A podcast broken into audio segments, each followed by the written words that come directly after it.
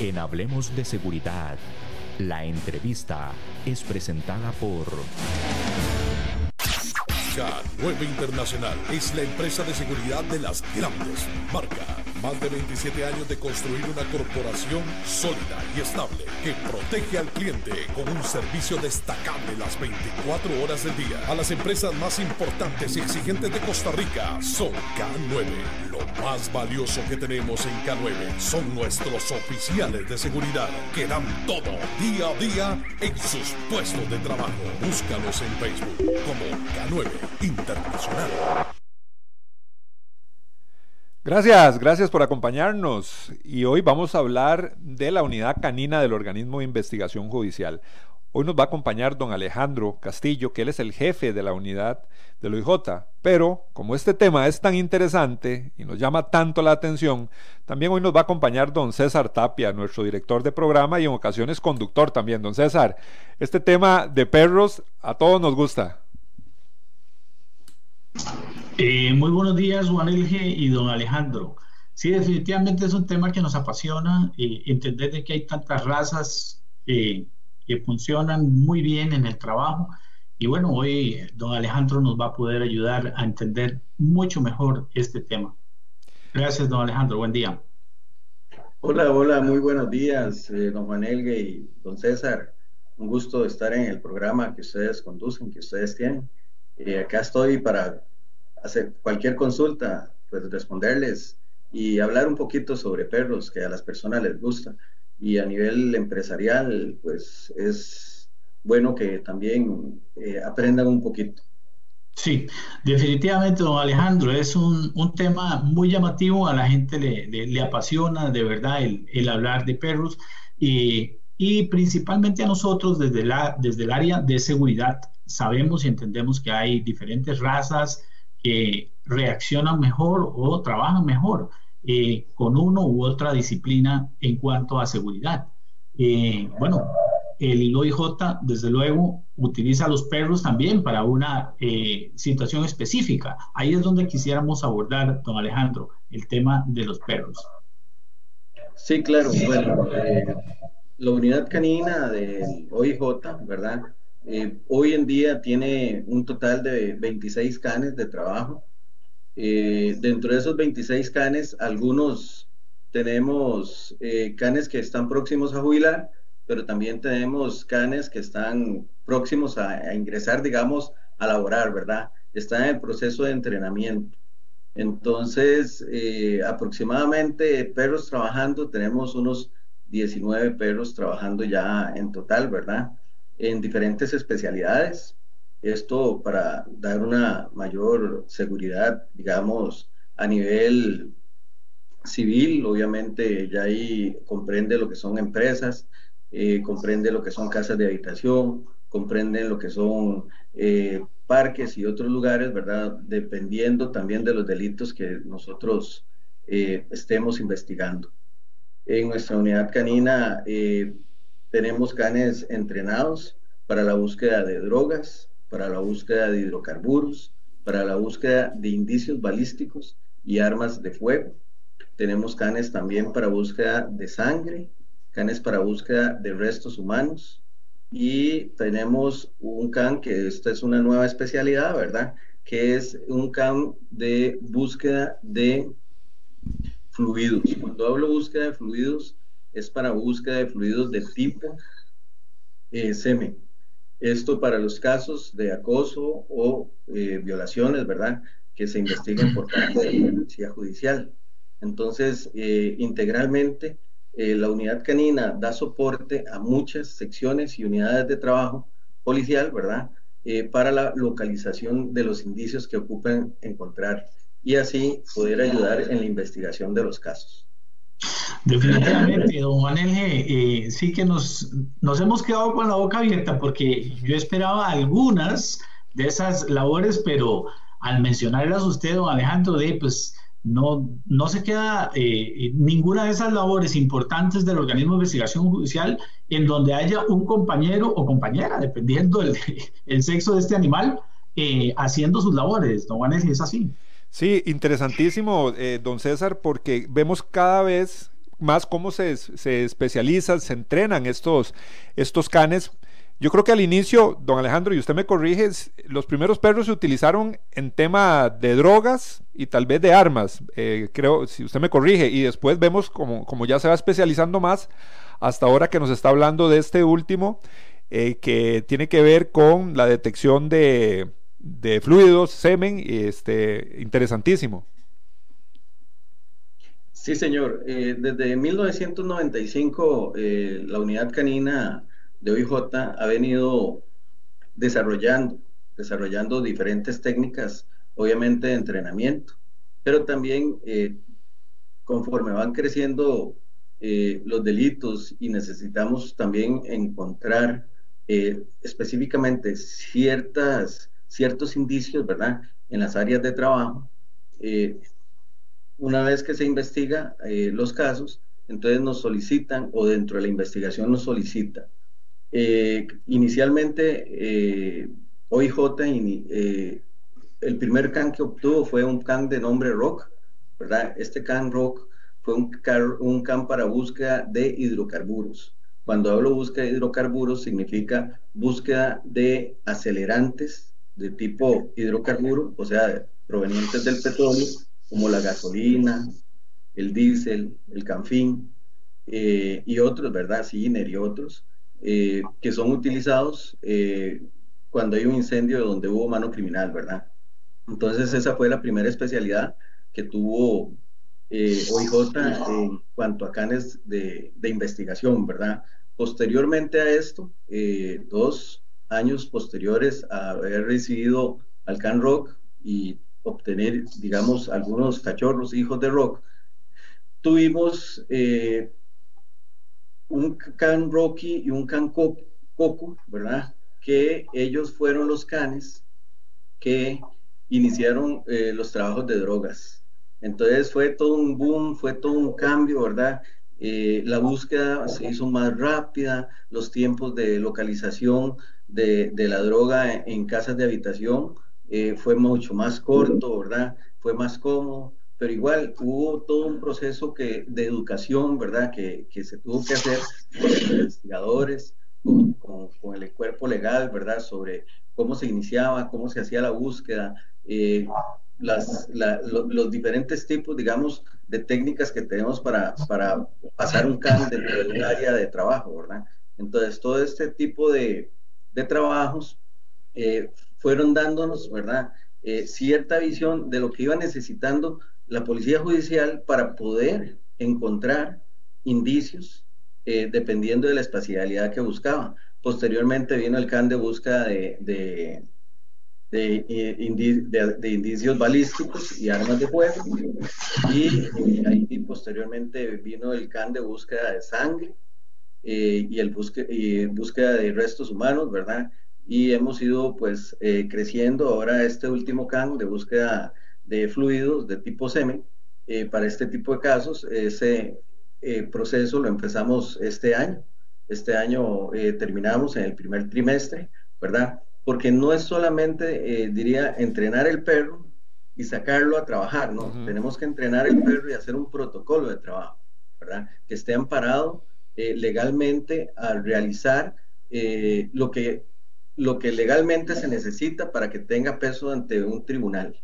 Entonces, eh, ya terminamos todos esos procesos. De esta especialidad tenemos dos canes y pues está, nos está yendo bastante bien, ¿verdad? Con los, con los trabajos. Poco a poco eh, se van aumentando, ¿verdad? Eh, la primera vez recuerdo que empezamos el perro de búsqueda de sangre, el primer año tuvimos nueve casos, ¿verdad? que empezó como en julio del, del 2000 16 aproximadamente, y el segundo año, o sea, aumentaron a 40, y hoy por hoy casi se atienden 90 casos anuales, ¿verdad? Entonces, eh, nos ha dado muy buenos resultados. Eh, los investigadores, los jueces y fiscales, pues creen en el trabajo del perro y eso está amparado también un estudio. Cuando hablo de canes eh, que localizan sangre humana o restos humanos, detrás de, la utilización de ese can hay todo un equipo multidisciplinario, ¿verdad? Eh, acá en la unidad canina, con eh, investigadores especializados para búsqueda de indicios en escenarios que han sido modificados. Y estos investigadores eh, caninos eh, también eh, pueden, aparte de encontrar por medio del CAN, hacer la recolección del indicio y continuar con el proceso. Dentro del equipo canino o el equipo multidisciplinario, ¿verdad? Tenemos también una bióloga forense que ella, ella hace un proceso de luminol y un proceso de Kastelmeyer, que son dos técnicas que se utilizan eh, para verificación, ¿verdad?, eh, de, ciertos fluidos. Entonces, eh, es importante el crecimiento que ha tenido esta unidad canina en cuanto a la localización de indicios y el trabajo que ejecutan. ¿Por qué? Porque no es lo mismo, digamos, que solo el perro encuentre el olor donde ya no hay sangre o donde no vemos eh, sangre latente, donde no la, logramos verla porque el sitio fue modificado, sino por medio de las otras técnicas poder y ampararnos a qué fue lo que ocurrió ahí. Si fue un arrastre, si fue eh, simplemente eh, nada más la mancha y la limpiaron, ¿verdad? Pero a veces encontramos un arrastre, entonces pues nos ayudan en las investigaciones. por dónde pudo haber ido el, rastro de sangre, cuál fue la, la dirección que tomó, ¿verdad? Eh, en, casos en los que hemos tenido casos de búsqueda de sangre por heridos y no por homicidio, ¿verdad? Entonces nos ha abierto pues las puertas eh, a una nueva, eh, llamémoslo así, nueva unidad canina, ¿verdad? De, de búsqueda, ¿verdad? Técnico-científica para el servicio, obviamente, de la comunidad, ¿verdad? Y qué bueno porque eh, usted me quitó las palabras de la boca, técnico-científica, y es un instrumento realmente muy poderoso. Y escuchándolo, eh, bueno, y escuchándolo todos, los que estamos en la radio, los que estamos en Facebook, los que estamos en las diferentes redes sociales de, Hablemos de Seguridad con ACES, podemos ilustrar que, caramba, aprender más bien de todo lo que usted nos está ilustrando. Eh, cuando hablaba usted de un protocolo, de un procedimiento, eh, de eso va de la mano definitivamente con la parte legal también.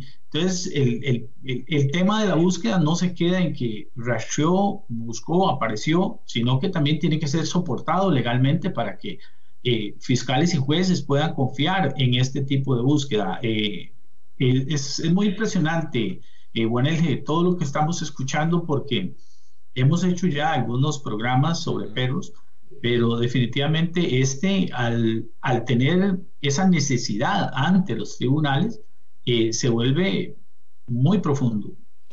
Sí, don César, y, algo, y, algo, muy, algo muy importante que nos dice don Alejandro también es la credibilidad que ha ido ganando con el tiempo el trabajo de, una unidad canina como esto. Yo creo que eso es muy importante, tanto a nivel eh, de fiscales, jueces, pero también de los propios investigadores. Yo creo que eso, don Alejandro, es un trabajo que se ha consolidado a través del tiempo y se ha ganado un respeto muy importante. Es correcto. Eh, hemos, por medio de, la investigación, digamos, de laboratorio, eh, que hemos ejecutado a nivel interno con el equipo multidisciplinario, hemos podido determinar las capacidades olfativas de los canes. Entonces, hemos podido medir cuál es la capacidad eh, de un can de búsqueda de sangre, de encontrar sangre que haya sido diluida, ¿verdad? Entonces, a nivel, digamos, de, una etapa de juicio, cuando nos consulta que el perro indicó en X lugar, podemos decir que el perro puede encontrar eh, un rastro de sangre en una muestra eh, de uno en 8 millones de partes. Cuando hablo de uno en 8 millones de partes, se hizo una investigación de muestras seriadas eh, donde se toma, por decir, un cc de sangre y un cc de agua y se diluye entre ambos. Obviamente en, esa, en ese tubito de ensayo voy a tener eh, 2 cc, ¿verdad? De ahí extraemos un cc y lo disolvemos en un cc de agua. Y eso es una muestra 1 en 2, 1 en 4, 1 en 8, 1 en 16, en 32, en 64 y así sucesivamente hasta llegar, eh, la primera etapa de investigación la hicimos hasta uno en 500 partes. Y de ahí, pues el perro nos indicó. Entonces, eh, una vez que el perro nos indica, o sea, tenemos que continuar con la investigación hasta que el perro no nos indique. Se hizo las diluciones hasta uno en dos millones de partes y el perro volvió a indicar uno en cuatro y uno en ocho, y el perro llegó eh, en uno en cuatro millones de partes. Eh, e, X perro, ¿verdad? Entonces, eh, otro perro nos indicó nomás hasta uno en dos millones de partes. Bueno, dos millones y un resto de partes, ¿verdad? Y otro, uno casi hasta los ocho millones de partes. Entonces, nosotros podemos decir que X perro tiene una capacidad olfativa de tantos millones de partes para localizar esa sustancia. Y esos procesos no es que los hacemos una vez nada más, una vez en la vida, sino tenemos que estar constantemente realizándole las pruebas a los perros para ver qué bien o qué bien o cómo están ellos. Y hasta el momento eso que dicen que pierden el olfato y situaciones de ese tipo, pues nunca nos ha ocurrido. Entonces, eh, nos relativamente, bueno, nos ha ido y al perro le ha ido bien. Y a nivel de un juicio podemos dar la credibilidad de que el perro encuentra esas cantidades ínfimas de sangre, ¿verdad? Sí, no, no, sumamente impresionado por, por eh, primero por, por el, el, el, trabajo previo y de capacitación, de entrenamiento que tiene el perro. Pero esto me lleva a una pregunta, certificación. ¿Cómo hacen ustedes para, eh, me imagino que deben de tener un proceso de certificación? Ya usted nos dio algunas pistas de cómo lo hacen eh, en el entrenamiento, pero ¿cómo se certifica el hecho de que el perro esté óptimo para darle el resultado? Bueno, cuando hablamos de certificación, hay certificaciones a nivel canino que lo hacen los instructores caninos, ¿verdad? Y esa, eh, tenemos una certificación anual de nuestros canes. Pero para los perros de investigación eh, forense, tenemos una validación de los canes que se hace a nivel de laboratorio. Y eh, de, nosotros contamos con un laboratorio, eh, se llama Laboratorio La Cebet, que es un laboratorio de búsqueda de sangre y elementos traza, ¿verdad? Es un laboratorio especializado, es un laboratorio cero luz, ¿verdad? Único a nivel internacional, no existe otro igual, ¿verdad? Y eso ayuda, obviamente, aparte de encontrar los indicios, eh, a cualquier hora del día, porque para realizar esas técnicas tenemos que tener cero luz. Eh, además de eso, nos ahorra eh, mucho dinero, digámoslo así, en viáticos y horas extras de personal que tenga que trasladarse acá en horas de la noche para poderlo hacer como se hacía antes. Hoy en día nada más lo podemos hacer en horarios de trabajo normales, ¿verdad? Entonces, ha, habido un cambio importante, ¿verdad?, en, el ahorro de costos. También en, cuando trabajamos las escenas de crimen, eh, donde anteriormente no se trabajaba con un perro, una escena grande de unos 80 metros cuadrados, 120 metros cuadrados, podía durar entre 6 y 8 horas su análisis. Con los canes, hoy dura no más de 4 horas, 3 horas y media, 4 horas, siendo muy, muy, muy complicada, ¿verdad?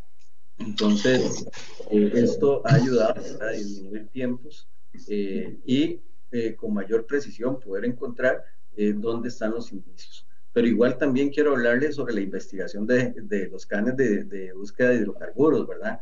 En la investigación de incendios. Estos canes pueden localizar, como les digo, gasolina, diésel, canfín, ¿verdad? En escenas que hayan sido que hayan sido eh, quemadas, ¿verdad? Y eh, estos canes eh, pueden encontrar una gota de, combustible, uno en 10.000 partes, ¿verdad? entonces son también cantidades ínfimas. No hemos hecho más allá de, porque hasta ahí, digamos, llega la tecnología que sería científica a nivel de, de, maquinaria de laboratorio que pueda localizar eh, e-, ese tipo de, hidrocarburo o ese tipo de sustancia, ¿verdad? Entonces, eh, ahí es donde nosotros eh, llegamos hasta ahí. Y también hemos podido dentro de la investigación poder determinar que incluso hasta tal vez tres meses posteriores del incendio, el perro puede encontrar dentro de una escena de ese tipo, ¿verdad? obviamente hemos tenido escenas modificadas, pero también hemos tenido escenas íntegras, ¿verdad? Que, que, que las queman y, y, se quedaron ahí y después piden mucho tiempo después porque los dueños viven largo y se dan cuenta hasta mucho tiempo después y se ha localizado el hidrocarburo. Entonces es importante para las investigaciones. Pregunta obligatoria en esto. eh, entendiendo de que son diferentes eh, sustancias las que los perros rastrean, eh, podríamos interpretar, o usted nos aclara, si son diferentes perros los que el que rastrea hidrocarburos no es el mismo que rastrea fluidos o rastrea sangre o rastrea semen. así, lo así lo entendemos para claridad de, de todos los oyentes. Sí, señor, no, usted está en toda la razón. nosotros, bueno, en Costa Rica por lo menos, utilizamos perros especializados por olor, ¿verdad? No es que el perro no pueda encontrar otros olores, pero técnicamente y a nivel legal, si un perro lo llevamos a X lugar y, por ejemplo, otros países, los perros de drogas, los trabajan también para búsqueda de armas de fuego. Y un perro puede encontrar el olor, ¿verdad? no estando el objeto o la droga, porque hay olor muerto que llamamos, o hay pequeñas partículas que dejaron el olor ahí, ¿verdad? Entonces eso puede convertirse en una alerta o una indicación dependiendo de la capacidad olfativa del can. Y, es, y eso, y, precisamente eso hace que si yo llevo un perro que tiene las dos especialidades y me indica en X lugar, yo no puedo decir con exactitud si fue olor a droga lo que encontró o olor a, arma de fuego, ¿verdad? Eh, a pólvora o X, de aceites y otros, ¿verdad? Entonces, sí utilizamos perros especializados para que dé credibilidad a la pericia que hacemos. Don, César, yo creo que también un elemento fundamental, bueno, aquí eh, la estrella es el can, ¿verdad? Es el perro, pero no podemos dejar de lado también el guía que el guía es fundamental en el trabajo del, CAN y también en el, en el, momento del entrenamiento y la capacitación.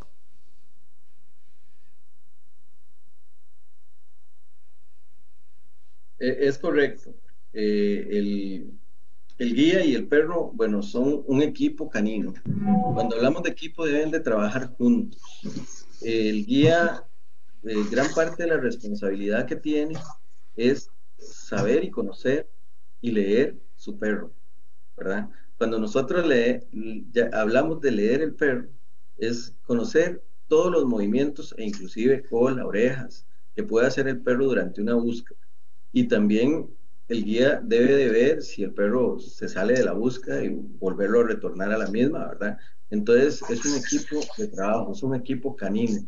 Algunas personas le llaman binomio canino, pero realmente es un equipo, es un equipo de trabajo.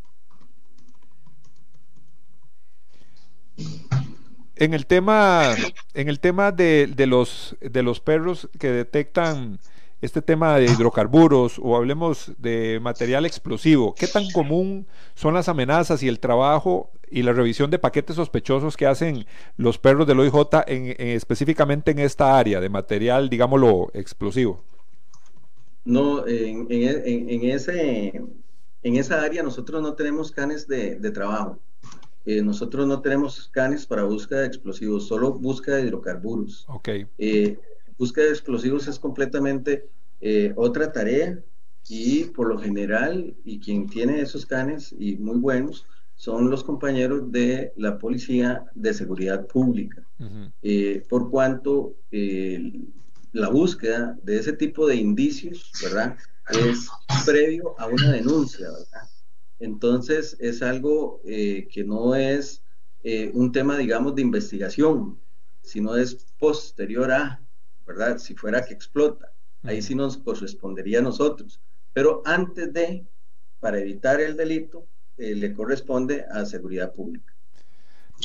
Eh, una aclaración tal vez, Juan, o, más bien una invitación a, los, a las personas que nos están escuchando por la radio, decirles que eh, de manera simultánea estamos pasando algunas fotografías con los nombres, características, eh, ¿cómo le llamaría? Sí, características de cada uno de los perros utilizados en esta, en esta excelente labor, excelente, excelente labor. Entonces, un poco para que invitarlos para que nos visiten en Facebook y en, el, en, las redes sociales en donde sí van a poder ver video y van a poder ver eh, la información relacionada con cada perro. Adelante. Eso, es interesante, don César, lo de las imágenes, que como usted muy bien lo dice, la gente que nos ve por Facebook, ahí lo pueden estar viendo, es la raza. También nos preguntamos, bueno, vemos mucho el, tema, vimos las fotos del Golden Retriever, el Malinois, me parece. ¿Qué características tienen estos perros que sean los más utilizados o al menos los que más vemos en unidades caninas?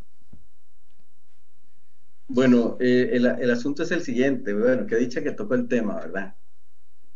Eh, la importancia, digamos, a la hora de la escogencia de un can, eh, no es determinante la raza como tal.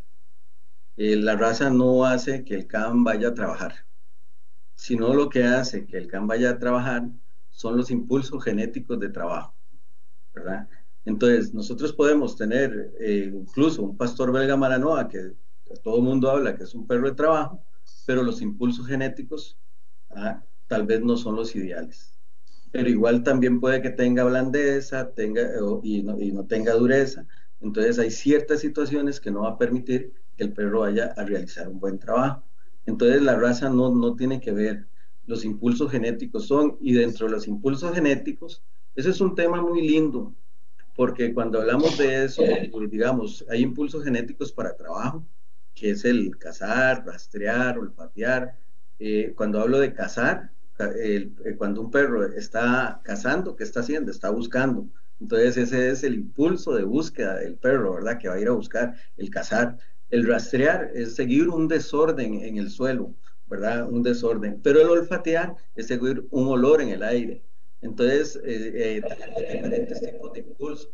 En los, en los perritos de sus casas, eh, dependiendo de la raza, ¿verdad? Tenemos también impulsos tenemos impulsos, digamos, en los perros estos que son perros, digamos, para pelear. El impulso predominante en el perro es el de pelea, ¿verdad? Entonces, eh, e, ese perro está destinado para pelear. Un perro que tiene un impulso para cazar, el impulso es de cacería, ¿verdad?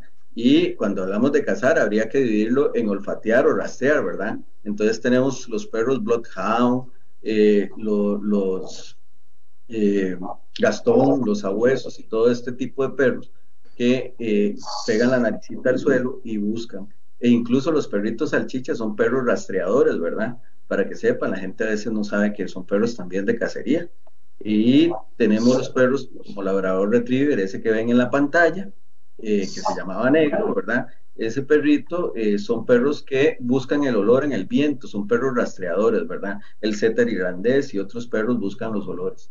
Eh, tenemos los perros, por ejemplo, el husky, ¿verdad? Que el impulso predominante del husky es un perro eh, que, que, el impulso es el de jalar, ¿verdad? Su estructura y su constitución física es para jalar algo. Pero también, si notamos en los husky, en la mayor parte, y eso está de su raza. ¿Por qué? Porque ellos deben de cuidar a su manada y ellos deben de enfrentarse a eh, lobos y otros. Entonces son perros que, que, les gusta pelear, ¿verdad? Que les gusta. Eh, ahí hablamos del San Pedro, hablamos también del Alaska Malaput, ¿verdad? Que, con las personas son amor, pero tal vez con otros perros no. Entonces ahí, ahí es donde vienen los impulsos genéticos. A veces es importante que cuando una persona va a adquirir un perro, ¿verdad? sepa buscar ese perro por medio de los impulsos que él tiene, ¿verdad? Y, por ejemplo, si usted quiere un perro que pase durmiendo y esté ahí tranquilo con usted y no le haga muchos daños y todo eso, entonces escoger una raza. Pero si usted tiene un perro de compañía, que es un perro que era de cacería, va a ser un perro que, que va a buscar siempre, es, es, su natural. Los impulsos genéticos nosotros los podemos aumentar o los podemos disminuir, pero nunca, nunca podemos eh, eliminarlos, ¿verdad? en algún momento en que el perro eh, entre en estrés o en alguna enfermedad, ellos pueden revertir los, impulsos que, los bajamos, los subimos por medio de entrenamiento, los pueden revertir a su estado natural. Muy bien. Me parece que eh, es el momento de ir a la pausa. Sé que estamos súper entretenidos con el tema, pero tenemos que cumplir con las personas que amablemente, con las empresas que apoyan nuestro programa Hablemos de Seguridad con ACES. Vamos rápidamente a la pausa comercial y continuamos con don Alejandro Castillo, jefe de unidad de la unidad de K9 del organismo de investigación judicial. K9 Internacional es la empresa de seguridad de las grandes marcas. Más de 27 años de construir una corporación sólida y estable que protege al cliente con un servicio destacable las 24 horas del día. A las empresas más importantes y exigentes de Costa Rica son K9 más valioso que tenemos en K9 son nuestros oficiales de seguridad que dan todo día a día en sus puestos de trabajo. Búscalos en Facebook como K9 Internacional. Programa Hablemos de Seguridad con ACES, hoy hablando con don Alejandro Castillo, jefe de la unidad K9 del organismo de investigación judicial. Don César, algo de lo que se tiene que hablar siempre es del tema económico, porque eh, tenemos en mente, en nuestro pensamiento siempre, de que el entrenamiento de estos eh, canes siempre es un tema presupuestario importante. Sí, sí, sí, definitivamente, don Juan y don Alejandro, el tema presupuestario debe ser en esta unidad particularmente debe ser importante porque al tener perros con especialidades, eh, igualmente el manejador o el guía eh, tiene también que ser alguien que trabaje con ese, con ese animal en particular. ¿O nos equivocamos tal vez, don Alejandro? Sí, eh, por lo general tenemos guías adscritos a cada uno de los canes, ¿verdad? Pero un guía puede tener dos canes, puede tener un can de la especialidad de drogas o uno de hidrocarburos, o dos de drogas, o uno de indicios balísticos y otro de drogas, ¿verdad? Pero, sin embargo, tenemos eh, también un compañero que debe estar a la par del otro, trabajando con los canes, porque ahora les dije que tienen que conocerlos muy bien, ¿verdad? Entonces, si X compañero, por ejemplo, el día de mañana se enferma y los médicos lo incapacitan, entonces debe haber otra segunda persona que pueda manejar ese perro. Entonces, obviamente dentro de las prácticas, nosotros lo que hacemos eh, es trabajar todos los días prácticas de, los canes de búsqueda. En cualquier especialidad, todos los días se trabajan, inclusive sábados y domingos y eh, los manejan diferentes eh, compañeros, los más cercanos, para que el día de mañana puedan ser utilizados, que salieron de vacaciones, que eh, fueron incapacitados o alguna otra situación, ¿verdad? Especial, que salen a un curso X, por lo general estos cursos son por un mes, ¿verdad? Hay algunos que son por tres meses. Entonces, el perro debe siempre, pues, tener a otra persona que se sienta a gusto y contento. Cuando hablo a gusto y contento, eh, quiero referirles porque empezamos como de atrás hacia adelante, ¿verdad? Eh, para nuestra unidad canina, pues es muy importante eh, el manejo y el cuidado de nuestros canes. Estamos completamente identificados con la ley 9458, ¿verdad? De bienestar animal. Y dentro de nuestros sistemas de entrenamiento tratamos de que los canes siempre trabajen felices y contentos. Hemos tenido canes eh, que terminan todo el proceso de entrenamiento. Por ejemplo, ahorita tenemos un cachorro, eh, bueno, le llamo cachorro, es un perro de año y seis meses, ¿verdad? Que él terminó todo el proceso de entrenamiento para búsqueda de hidrocarburos, pero resulta que dentro de el can eh, no es que no encuentre la sustancia, sí la encuentra, pero lo que no le gusta es ir a ciertos sitios de suceso de ese tipo, ¿verdad? Entonces ahí pues ya, le respetamos al CAN, pues sus decisiones también, llamémoslo así. ¿Qué pasa? Que ese CAN lo, lo, lo, tenemos que jubilar, ¿verdad? ¿Por qué? Porque hay ciertas áreas que no les gusta trabajar y no es que uno eh, tenga, que for, tenga que forzar un perro. La gente puede forzar un perro a trabajar, pero si el perro no lo hace feliz y contento, o sea, los resultados no son buenos y el día de mañana lo que va a hacer es que yo tenga que estarle eh, metiendo trabajo y trabajo constante a ese perro para que siempre sea bueno, Por mientras que yo lo hago con un perro que le gusta trabajar, ya por sí solo lo va a hacer.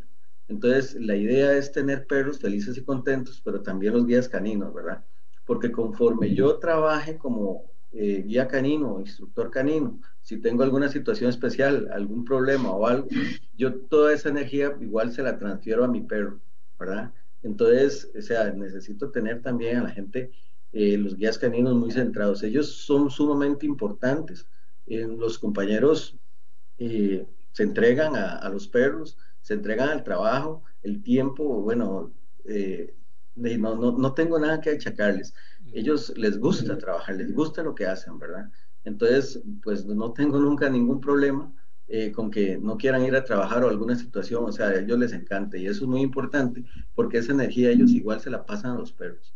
Entonces los perros trabajan felices y contentos. Aquí, eh, obviamente, tenemos perros con, eh, que son, tienen dureza y perros que tienen blandeza. Entonces, los perros con blandeza, o sea, existen correcciones, pero son correcciones verbales. Correcciones como un no o un mm, como un gruñido, ¿verdad? Y nada más. Cuando el perro no trabaja, eh, que se está entrenando y no trabaja, lo que hacemos inmediatamente por lo general es como guardar el perro, ¿verdad? Eh, tratamos de que trabaje, pero si no trabajó, el perro lo guardamos y en horas de la tarde, porque si no, no sabemos si en ese momento eh, tiene alguna enfermedad o se siente mal un poquito del estómago o alguna situación especial, entonces es respetarle también la condición al perro como tal. Eh, sin embargo, como le digo, eh, casi todos y en todo momento, pues los perros eh, siempre están trabajando y, les gusta lo que hacen. De hecho, uno los saca y ya quieren ir a trabajar, ¿verdad? Entonces ellos, o sea, se sienten, yo veo que se sienten bien en lo que hacen. Don pregunta con respecto a la, a la capacidad de la unidad de ustedes para cubrir solamente qué áreas o se cubre todo el país con este tipo de servicios. Sí, vea, con el servicio, la unidad canina eh, cubre todo, todo el país eh, a nivel nacional y cuando hablo todo, es todo, inclusive áreas indígenas. Eh, vamos constantemente a realizar investigaciones sobre, sobre daños, ¿verdad? Que son de tipo incendio. vamos también mucho a fronteras, sectores fronterizos, pero también, o sea, donde nos llamen, ahí vamos. aproximadamente atendemos, bueno, veníamos, veníamos atendiendo entre 820 y casi 900 casos anualmente. Pero, la, bueno, el año pasado la pandemia nos, nos bajó un poquito el tema, ¿verdad? Ahora estaba viendo la estadística del mes pasado de mayo y para el año pasado atendimos apenas 39 casos. Y en este año, que igual estamos con pandemia, pero ya obviamente de, vacunados y pues aprendiendo a cuidarnos, ¿verdad? Entonces, y, manejando protocolos de ingreso, ¿verdad? La Policía Judicial se ha esmerado, eh, la Dirección General y la Oficina de Planes de Operaciones y, los departamentales, ¿verdad? Las jefaturas departamentales se han esmerado en que podamos trabajar seguros cuando se hace un allanamiento, porque podemos encontrar gente enferma e incluso gente que tiene eh, alguna prescripción médica X que, de, no salida, ¿verdad? Entonces, eh, eso, eh, este año llevamos, el mes pasado ya hicimos 79 casos, ¿ah? poquito casi el doble del año pasado. Entonces, pues ha sido todo un cambio desde el momento que se ingresa a una casa de habitación. Eh, nos debemos de fumigar completamente, incluso el perro se fumiga con un producto especial eh, que, no, que, no, que es inoloro, ¿verdad? Eh, aparte de eso, desinfecta muy bien y así es como nos aseguramos. Cuando salimos igual nos volvemos a, a desinfectar, ¿verdad? Y los vehículos y las áreas de trabajo también se desinfectan previo a que ingrese el perro. No le digo el guía canino porque el guía canino es el que tiene que desinfectar, ¿verdad? Pero sí, así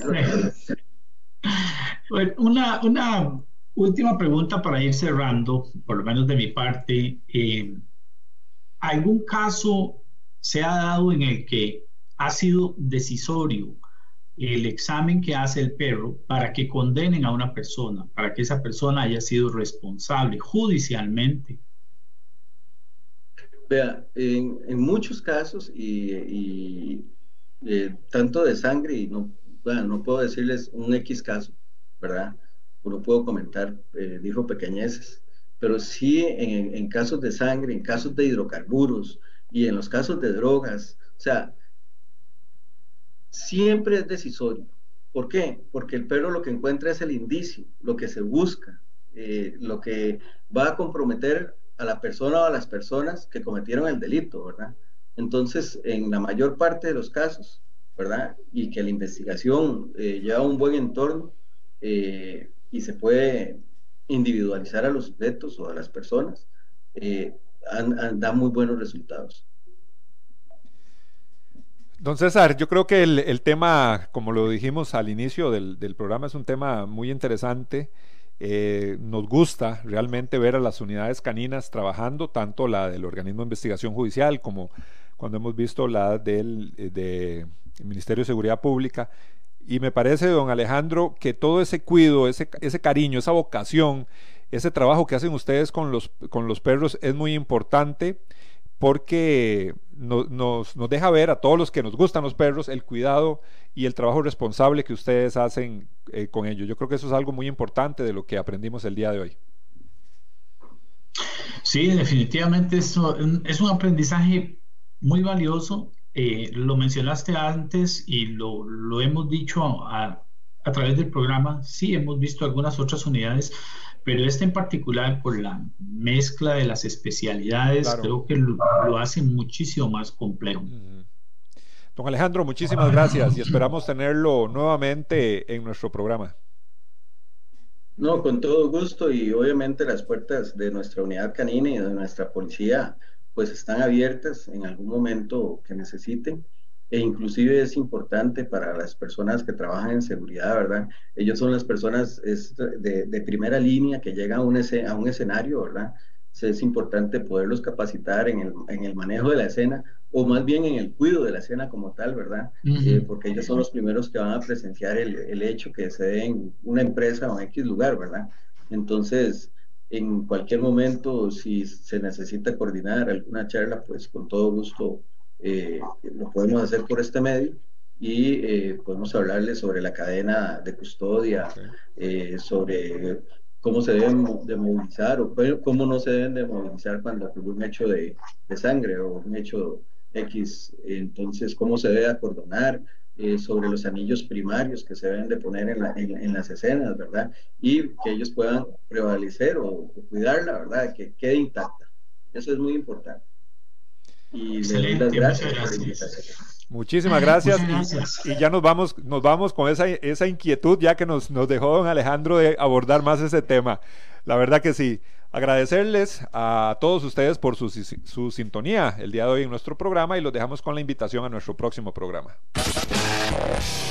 Asociación Costarricense de Empresas de Seguridad y Afines presentó de Seguridad. Hablemos de seguridad. Hablemos de seguridad.